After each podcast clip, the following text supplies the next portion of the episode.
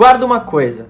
Tem um autor que eu gosto muito que é o Jim Rohn. E Jim Rohn falava o seguinte: não é o que acontece que determina o seu futuro, mas sim o que você faz sobre o que acontece. Eu vejo que algumas pessoas, quando tem uma situação na vida dela que ela não gosta, talvez vê algum problema, alguma coisa inesperada aconteceu, ela passa horas reclamando sobre aquilo, falando para as outras pessoas e, e, ressaltando o problema de novo. Mas ela não entende que pessoas de sucesso, elas entendem que as perguntas que elas fazem aqui dentro fazem toda a diferença. Então, ao invés de quando você tiver um problema, você ficar horas falando sobre isso, joga aqui uma pergunta que é: como posso resolver o problema?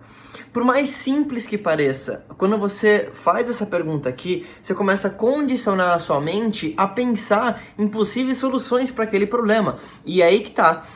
Não importa o que acontece com você, mas sim o que você faz. E boas perguntas aqui levam a boas respostas.